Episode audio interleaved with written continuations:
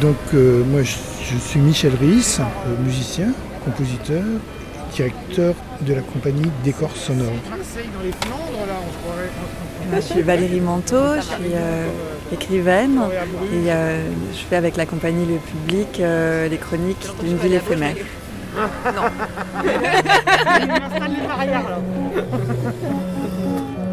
Chronique d'une ville éphémère. Un projet porté par Le Public en partenariat avec l'écrivaine Valérie Manteau. Les 5 et 6 septembre, Décor Sonore installe des sculptures acoustiques monumentales, place Bargemont, près de l'hôtel de ville. En amont, Valérie Manteau a exploré ces mêmes lieux par l'écriture. Euh, et, on retrouve à plein d'endroits ces moments où on se dit il y a eu du monde qui s'est rassemblé ici pour faire des choses ensemble. C'est un, un, endroit extrêmement euh, euh, vital de la ville. Entre l'artiste invité et l'écrivaine, un dialogue secret. donc c'était ça que j'ai essayé de reparcourir euh, dans le texte très très rapidement parce qu'on ne fait pas 2600 ans d'histoire comme ça au pas de course, comme si on remontait les escaliers de la place, mais c'est quand même un peu ça que, j'ai essayé de faire.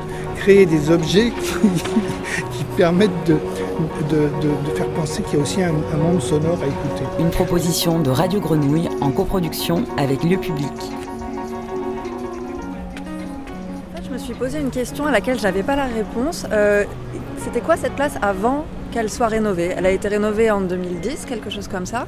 J'ai fait des recherches là-dessus. J'ai écouté beaucoup de conférences de l'architecte qui a pensé la rénovation de la place, Franck Amouten, qui est absolument passionnant. C'est toujours intéressant d'entendre le point de vue euh, d'abord d'un architecte et puis en plus de quelqu'un qui arrive d'ailleurs et qui a, la responsabilité énorme de, euh, de, rendre un lieu aussi passant, aussi vivant que celui-là, euh, nouveau, de nouveau habitable par les gens. Donc j'ai fait ça, mais en fait j'ai fait ça en parallèle avec mes propres souvenirs de la place. Et c'est vrai que surtout ces dernières années, moi j'en ai des souvenirs de manifestations ici.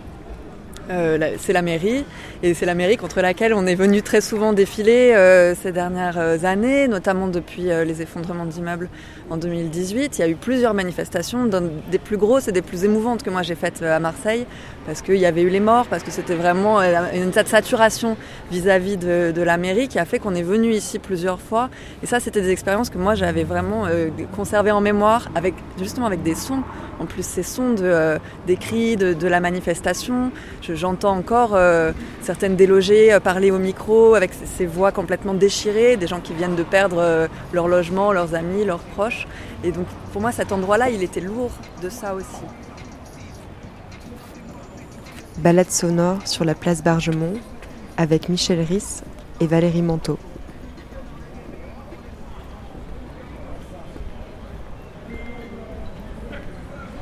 Que j'aime, en fait, c'est les sons euh, à distance, les sons de loin. Les sons de loin sont toujours e-, extrêmement enrichis et adoucis. Moi, quand j'écoute cette place, j'écoute les murs, en fait. J'écoute ce que les murs me renvoient, des sons. Je ne cherche pas à identifier particulièrement quelle est la chanson qu'on est en train d'entendre dans le fond. ni les paroles, ni même la mélodie m'intéressent, mais je trouve que le timbre de voix de la chanteuse euh, se, répercute d'une certaine manière sur les murs et, me donne à entendre des murs en fait. J'entends la place comme ça, moi j'entends ça comme un, comme un espace, comme des parois sensibles. Ce qu'on peut faire, là on peut, on peut continuer à parler, mais on peut, peut descendre encore un petit peu plus vers le vieux port et on va, on va entendre que tous ces sons qui sont un peu permanents depuis tout à l'heure, le, chien, la chanteuse, tout ça, ben, ils vont encore sonner complètement différemment. C'est pas toujours évident. Voilà. On découvre d'autres choses.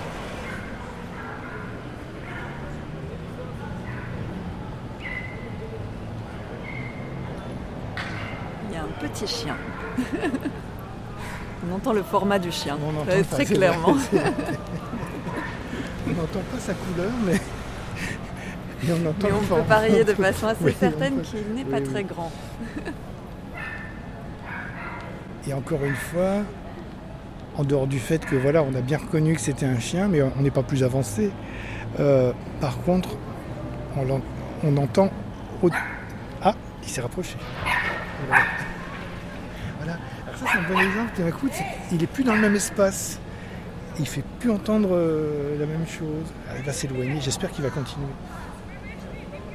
Il faut, faut lui Et marcher sur la queue. entre- en passant entre les deux gros bâtiments, là on va entendre vraiment autre chose. J'espère qu'il va. Voilà. Il aurait fallu leur demander de passer sous la voûte de la mairie. On aurait eu un beau spectacle sonore. J'ai eu dans ma vie très peu, mais j'ai eu quelques ce qu'on appelle des effets Sharawadji. Vous savez ce que c'est l'effet Sharawadji L'effet Sharawadji, c'est très sérieux. Un, c'est un effet sonore ça peut être assez long à expliquer. euh, Une fois qu'on l'a entendu, c'est évident. Mais en fait, euh, c'est un son dont la beauté, pour faire court, dont l'extrême beauté est inexplicable. Et, ça survient, ça ne peut, ça ne peut se produire, c'est très oriental, comme euh, ça ne peut se produire que si on ne s'y attend pas. Et ça ne, tout à l'heure, on est en train de, de- de- on est en train d'identifier. Alors ça, c'est un petit chien, ça, c'est un scooter, etc. Mais alors, l'effet Sharawadji, justement, c'est quand il est impossible de savoir, mais qu'est-ce que c'était que ce son? Et souvent, c'est un mélange de plusieurs sons qui, euh, euh, fusionnent et qui donnent quelque chose d'absolument euh, magnifique, harmonieux, inattendu. Et évidemment, quand on essaye de, retrouver un Sharawadji, c'est impossible. C'est quelque chose qu'on n'a pas sur commande. Ça vous est arrivé dans quelles circonstances? Oh, ça m'est arrivé. euh, ça m'est arrivé, par exemple, les, les toilettes des TGV, c'est incroyable. Il faut, il faut, il faut qu'il eh oui, faut qu'il y ait beaucoup de bruit. Oui, oui, voilà, c'est ça. C'est que, c'est que on, on- on pense que voilà, euh, bah, c'est comme la, la- musique électroacoustique. Hein, c'est pas, c'est pas indispensable de, de faire ça sur un clavecin à partir d'un clavecin du 3e siècle, du, du, du 13e siècle. Il, il- il suffit d'avoir un, un- un bout d'élastique et un, un- un bout de ferraille, et en fait, là, à l'intérieur de ça, on va, on va découvrir des sons extraordinaires. Euh, donc euh, effectivement, non, les toilettes des TGV, ça m'est arrivé plusieurs fois parce que je ne sais pas pourquoi. Il doit y avoir dans la tuyauterie quelque chose qui résonne et avec le bruit, le bruit du roulement. C'est important, c'est important, ça ne peut pas survenir euh, ex abrupto. C'est toujours dans du bruit, c'est toujours dans quelque chose. Et il y en a un qui est plus, qui est peut-être plus, qui est peut-être moins, moins, comment moins fécal, et, qui, ça, je pense, que c'est mon premier effet Sharawadji. et C'était incroyable. Je devais, quand j'étais adolescent, je, marchais dans une, l'été dans une petite rue de la banlieue de Strasbourg, et j'entends, ah, c'était, j'entends du blues ça sonnait un petit peu comme du Jimi Hendrix, mais je devais connaître tous les disques de Jimi Hendrix. Moi, je savais que c'était pas du Jimi Hendrix, mais ça aurait pu être du Jimi Hendrix.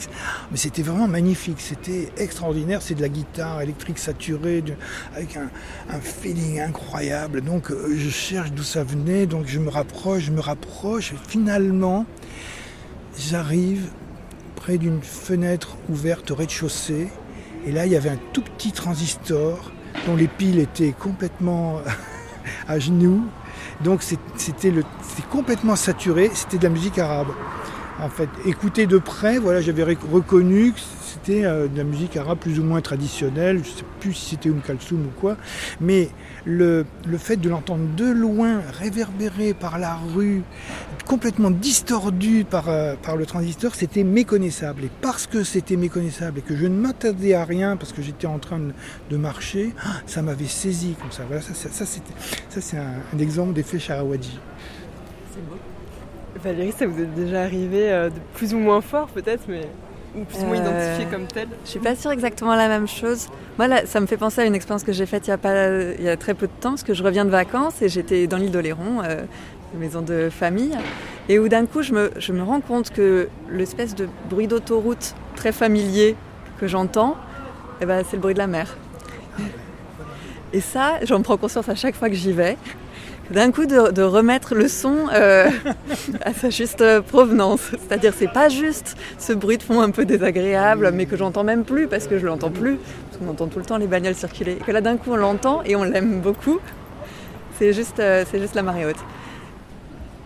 J'aimerais bien arriver à faire ça, arriver à, à, à- à- pas apprendre, pas, en- pas à l'enseigner, mais donner l'idée de relativiser les effets, euh, les émotions esthétiques que peuvent nous procurer les sons, euh, en essayant de, justement de s'abstraire de leur origine.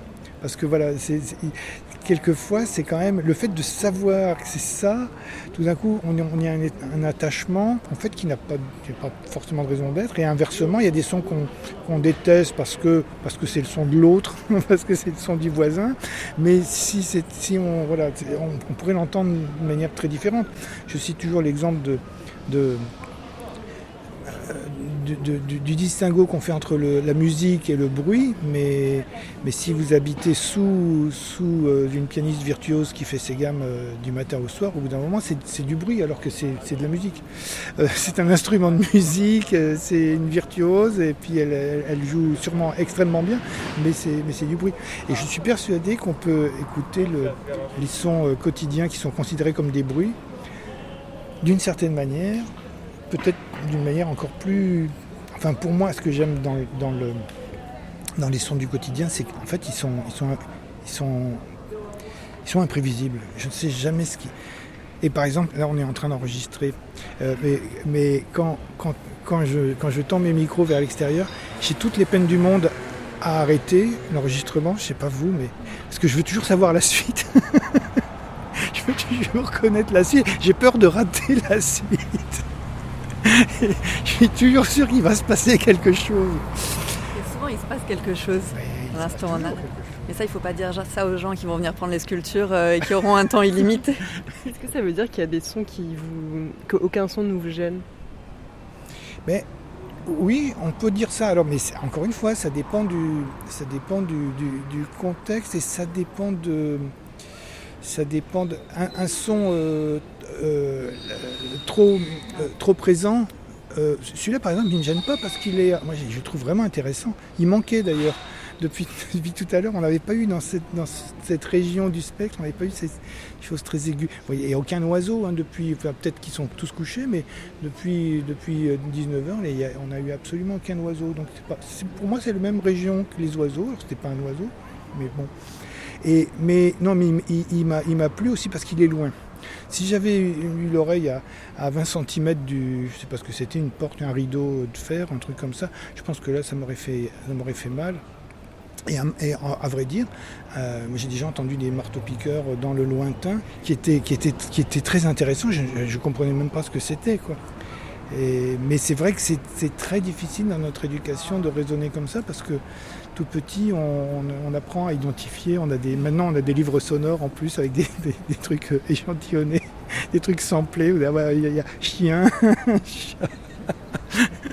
etc. Et, donc, on, on, met un, nom sur un, son. Mais le son lui-même, on n'en sait pas plus en réalité. On a mis un, truc comme ça pour euh, coller une étiquette sur un alors que des aboiements de chiens, il y en a des, des, une infinité en fait. Je suis assez étonnée depuis qu'on est là et qu'on écoute que effectivement je n'ai pas l'habitude de faire et je pense que la plupart des gens qui viendront sur cette place pour écouter, c'est pas c'est pas une activité qu'on fait forcément spontanément sur cette place et de ce point de vue-là, je pense que c'est super d'être là, d'être dans un endroit, euh, on n'est pas dans un parc euh, euh, hyper beau où on se dit bon, on va se poser là pour écouter les oiseaux et on pourrait le faire spontanément même sans l'instrument. Là, je pense que ça viendrait à l'idée de personne de le faire sans l'instrument et avec l'instrument, d'un coup, on va se mettre à écouter. Mais là, ce, que, qui me vient à l'idée, c'est que depuis qu'on est là, la plupart des sons, je les identifie. Il y a peu de choses. Alors exactement au moment où je dis ça, ah non, c'est un scooter. Et le début de bruit de ce scooter était un peu bizarre. Mais la plupart des choses, j'ai l'impression que je les identifie. Mais peut-être, euh, si j'entendais autre chose. Voilà, vraiment, il a un problème de courroie ce scooter. Mais c'est ça, d'arriver à entendre autre chose que tout ce que notre cerveau classe immédiatement, comme euh, en plus comme nuisance sonore la plupart du temps. Puis là, comme on a le micro, en plus on s'inquiète que d'un coup euh, quelque chose vienne nous parasiter, alors que peut-être effectivement on est en train de, euh, d'entendre de, de, simplement les choses comme des nuisances et de ne pas entendre l'orchestre total que c'est en train de former, tout ça, l'orchestre Bargemont. Ça, c'est dans les performances d'écriture. Euh, parler d'un son, parler de musique, c'est complètement impossible, mais même parler d'un environnement sonore, c'est pas, c'est pas évident. Et ici, il se trouve qu'en plus, ça change énormément au fur et à mesure de la journée, ce qu'on entend ici. Ce qui est très étonnant dans la littérature, c'est qu'il y, a, bon, y, a des, y a des auteurs qui sont beaucoup plus sonores que d'autres. On sent qu'il y en a, ça les, enfin, jamais posé la question. Il y en a, c'est systématique. Victor Hugo, c'est fou. Quoi.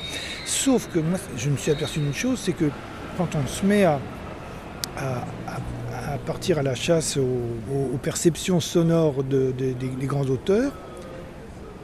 si on s'intéresse à ce qu'on lit, on, ne voit pas. Il faut vraiment euh, faire un, effort surhumain pour dire Ah oui, ça y est, il faut vraiment les chercher. Mais quand on, a fini de lire un roman, s'il y a un auteur qui s'est vraiment euh, euh, donné du mal pour partager des sensations sonores, eh bien en fait on s'en souvient pas c'était bizarre. On se souvient des portraits, euh, mais on ne se souvient pas des sons qui ont été décrits, alors qu'ils ont bel et bien été décrits. C'est très, très étrange. Hein. c'est marrant. n'avais jamais réfléchi à ça. ça me, fait, ça me fait penser à autre chose. Mais hum, moi, j'ai écrit un bouquin qui parle d'Istanbul et qui est une ville euh, sur laquelle les gens ont tout de suite euh, un a priori, alors sur plein de sensations d'ailleurs. Visuellement, tout le monde voit très bien quelques images d'Istanbul. On voit le Bosphore, on voit Sainte-Sophie même si je parle pas du tout de Sainte-Sophie, les gens ils sortent du bouquin, ils ont l'impression qu'on a parlé de Sainte-Sophie. En termes de son, tout le monde entend l'appel à la prière tout de suite, enfin, surtout les gens qui ont eu la chance d'aller à Istanbul. On entend tout de suite cette, euh, cette espèce d'appel lancinant, la flottant sur la ville. Et en termes d'odeur, euh, la plupart des gens euh, ont l'impression que ça parle, enfin, de sentir les épices pendant tout le bouquin. Moi, il se trouve que j'ai aucun odorat, donc je ne parle absolument pas des épices. Et dans les critiques du livre, c'était hyper drôle de, voir les journalistes ramener les épices en disant c'est un livre dans lequel on a l'impression d'être au marché aux épices, alors que moi, en tout cas, non, parce que et qu'effectivement, d'un coup, dans l'écriture, alors ça, je me dis peut-être ça veut dire que je m'en suis quand même bien sortie à faire ressentir la ville, même des choses que moi-même je ne sens pas, mais euh, ou alors qu'on projette tellement et est-ce qu'on projette plus certains sons et certains, enfin, certains sens que d'autres Et tout le monde fonctionne avec ses sens. Euh, moi, j'écoute pas trop mal et je suis surtout visuelle, je crois, mais ça dépend de, euh, ça dépend de chacun. Ça, c'est intéressant aussi, de, se déplacer de son sens de confort.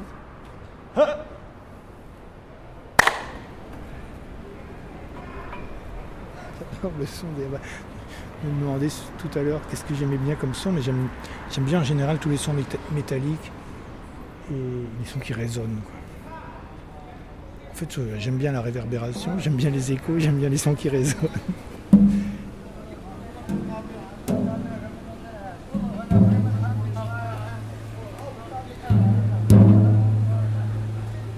Balade sonore sur la place Bargemont avec Michel Risse et Valérie Manteau. Les sculptures acoustiques monumentales de décors sonores se représente sur la place les 5 et 6 septembre.